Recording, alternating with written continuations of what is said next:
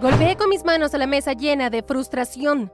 Mi novio Juan, quien estaba sentado en el sofá, estaba viendo una película. Volteó a verme. Cariño, ¿qué es lo que ocurre? Es el estúpido cargador de mi laptop. Lo sostuve con mi mano molesta. No está funcionando. Bueno, como yo lo veo, puedes quedarte ahí sentada y molesta por el cargador, o bien puedes pedir uno por Amazon.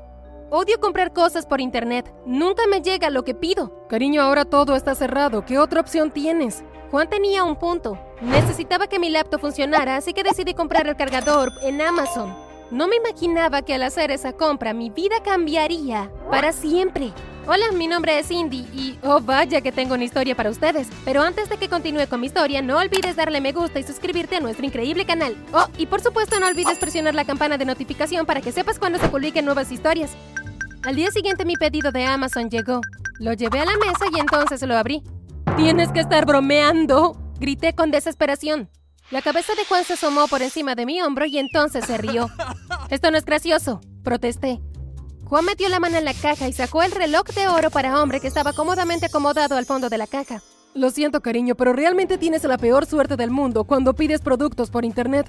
Deslizó el reloj de oro en su muñeca y lo admiró. No te preocupes, haré otro pedido hoy, ¿está bien? Asentí. No podía hacer nada más que esperar. Después de unas horas llegó el paquete y dentro había un cargador nuevo. Rápidamente me olvidé del reloj y me dispuse a completar mis trabajos. Más tarde esa semana era nuestro tercer aniversario. Intercambiamos regalos. Juan me compró una hermosa y encantadora pulsera. Cuando le entregué a Juan su regalo, lo miré. Puede que no sea tan lindo como lo del paquete de Amazon, pero espero que te guste. Juan me miró con recelo y abrió entonces su regalo. Una sonrisa se dibujó en su rostro mientras sacaba la caja. Ahora veo por qué estabas molesta cuando abriste el paquete de Amazon. Sí, gente, compré un reloj para Juan hace unas tres semanas. En la parte de atrás había una inscripción. El tiempo se detiene cuando estoy contigo. Se inclinó y me besó. Gracias, cariño, es lo que siempre quise. Se quitó el reloj de oro de la muñeca y lo reemplazó por el que le compré. Todavía tengo otra sorpresa para ti. Tomó mi mano y la besó suavemente. Mis ojos se iluminaron. Le pregunté a Devon si podía usar su café esta noche para nuestra cena de aniversario. Siempre vamos a cenar ahí y no quise romper la tradición. Unas horas más tarde, cuando llegamos al café, los mostradores estaban llenos de flores y velas. En medio del café había una mesa para dos personas. Y adivinen qué, chicos, Juan me propuso matrimonio. Y por supuesto que le dije que sí. Tuvimos una cena increíble. Cuando salimos del restaurante yo me sentía por las nubes. Nada podría haber sucedido esa noche que pudiera cambiar mi estado de ánimo. O eso pensé. Mientras caminábamos hacia el estacionamiento, estaba admirando mi anillo cuando sucedió algo inimaginable. Un coche negro se detuvo junto a nosotros. Sentí que algo me golpeaba en la cabeza, me tambaleé y con ojos aturdidos miré con horror cómo Juan era obligado a entrar a ese coche. ¡No! Lloré cuando me acerqué a él. El coche aceleró y traté de correr tras él, pero parecía un ternero recién nacido, tropezando con mis propios pies. Después de unos segundos, me hundí en el suelo y entonces lloré. Finalmente pude sacar mi teléfono de mi bolso y llamar a la policía. Me senté en una de las bancas afuera del café y esperé a la policía. Cuando llegaron, tomaron mi declaración. Antes de irme, me aconsejaron que fuera al hospital para que me revisaran el golpe en la cabeza. Asentí con la cabeza y se fueron. Pero yo no quería ir al hospital. Quería encontrar a mi prometido. Por suerte para mí las llaves del auto estaban en mi bolso. Me subí al auto y traté de averiguar por qué alguien querría secuestrar a Juan. Tan pronto como llegué a casa, me senté junto a mi teléfono y esperé a que los secuestradores llamaran. Al menos así sabría que Juan estaba bien. Debo haberme quedado dormida porque mis ojos se abrieron de golpe cuando escuché sonar mi teléfono. Era un número privado. Estos tienen que ser ellos, me dije a mí misma. ¿Hola? Hola, Cindy. La forma en que dijo mi nombre hizo que los pelos de la parte de atrás de mi cuello se erizaran. La voz masculina del otro lado de la línea continuó. El reloj que recibió hace unos días es muy valioso para mí. Llévelo mañana a los viejos muelles del embarcadero número uno, a las 10 de la noche. No contactes a la policía, por favor. Se cortó la comunicación. Fui al tocador donde Juan guardaba el reloj y lo tomé. ¿Qué tiene de valioso este reloj? Revisé minuciosamente el frente y la parte trasera del reloj. De repente, la tapa de la parte de atrás del reloj se desprendió y se cayó un chip de computadora. ¿Qué se supone que es esto? Murmuré para mí misma mientras tomaba el chip. Está bien, Cindy, no puedes llamar a la policía o Juan estará acabado. Tendrás que averiguar qué hay en el chip. Llamé a mi ex Ryan, que estaba obsesionado con cualquier cosa tecnológica. Le conté lo que pasó y le pregunté si podía llevarle el chip esa misma noche para que lo revisara. Seguro, Cindy, cualquier cosa que pueda hacer para ayudar. Inmediatamente puse el chip en mi bolso y me subí al auto. Al llegar con Ryan le entregué el chip. Mientras él trabajaba para eliminar las contraseñas del chip, yo caminaba en su sala de un lado a otro. Cindy, si no dejas de moverte, me deberás una alfombra nueva. Bromeó Ryan. Del mal humor me hundí en el sofá y cerré los ojos. El auto negro, yo extendiendo la mano hacia Juan, el dolor de confusión, todo parecía regresar a la vez. Sentí que alguien me tocaba ligeramente y entonces salté. Lo siento, no quise asustarte. El rostro de Ryan estaba lleno de preocupación. ¿Necesitas agua? ¿Un refresco? Tragué saliva y miré el reloj de Ryan en la pared. Eran las dos de la madrugada. No, estoy bien, mientras me frotaba el cuello. ¿Qué fue lo que encontraste? Ven, mira esto. Ryan regresó a la computadora y yo lo seguí. Me tomó un poco de tiempo descifrarlo, pero por fin lo hice. Cindy, te has encontrado con algo que podría poner en la cárcel a mucha gente durante mucho tiempo. ¿Reconoces alguno de esos nombres? Entrecerré los ojos mientras miraba los nombres en las computadoras.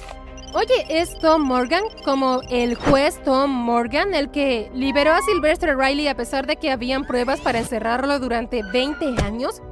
Sí, tienes razón. Este chip contiene números de cuentas, transferencias de dinero y nombres de abogados, jueces, policías, senadores. Si están sucios sus nombres, están en esta nómina.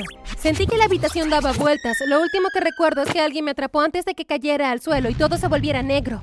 A la mañana siguiente me desperté aturdida tratando de averiguar dónde estaba. Luego todo lo que había sucedido regresó apresuradamente a mi mente. Ryan entró a la habitación con una bandeja sobre la que había tocino, huevos, tortitas, jugo y un frasco de analgésicos. Me diste un gran susto. Tienes un chichón horrible en la parte de atrás de tu cabeza que deberías revisarte. Estaré bien, dije mientras abría el frasco de analgésicos. Metí dos de ellos en mi boca y me los tragué con un poco de jugo. Hice dos copias del chip. Me quedaré con una y te daré la otra. Ryan me entregó el chip y una memoria flash. Esconde el chip en el reloj. ¿Quieres que te acompañe al muelle hoy? No puedo arriesgarme. Iré yo sola. Gracias por todo, Ryan. Dejé la casa de Ryan y reemplacé el chip tan pronto como llegué a casa. Alrededor de las 9.30, agarré el reloj y me subí a mi auto. Una vez que llegué al muelle, ni siquiera tuve tiempo de apagar el motor antes de que alguien abriera la puerta del conductor y me arrastrara fuera del auto. Era un tipo musculoso cubierto de muchos tatuajes. ¿Tienes el reloj? Asentí con la cabeza. Está en el auto en mi bolso. Asintió con la cabeza uno de los chicos que lo acompañaban, quien tiró el contenido de mi bolso en el asiento de pasajero. Cuando el reloj se cayó, lo agarró y cerró de golpe la puerta del coche. ¡Lo tengo, jefe! Me llevaron a uno de los viejos almacenes donde vi a Juan atado a una silla. Su rostro estaba muy magullado. Me aparté de mi captor y corrí hacia él. Las lágrimas corrían por mi rostro. ¡Oh, cariño! ¿Qué te hicieron? Murmuré suavemente mientras tocaba su rostro ligeramente. Me volví hacia el hombre tatuado y le grité. Ya tienes tu reloj, déjanos ir. Prometemos que no le diremos nada a nadie, solo déjanos ir. Frankie, revisa el chip para asegurarte de que esté bien. Un hombre alto y larguilucho con gafas se acercó y tomó el chip. Caminó hacia la esquina de la habitación donde estaba instalado un sistema de computadoras e insertó el chip. Luego de unos minutos se acercó el hombre tatuado y le susurró algo al oído. Parece que tenemos un problema. Parece que el chip ha sido manipulado. El hombre tatuado sacó un arma y apuntó directamente a Juan y a mí. Mis ojos se abrieron y mi pulso se aceleró. No había forma de que saliéramos vivos de esta situación. De repente, las luces se apagaron y el cuarto se llenó de humo. ¡Vamos, chicos! La voz de Ryan vino detrás. ¡No tenemos mucho tiempo! Luego de desatar a Juan, Ryan y yo lo ayudamos a caminar mientras salíamos por la parte trasera del almacén.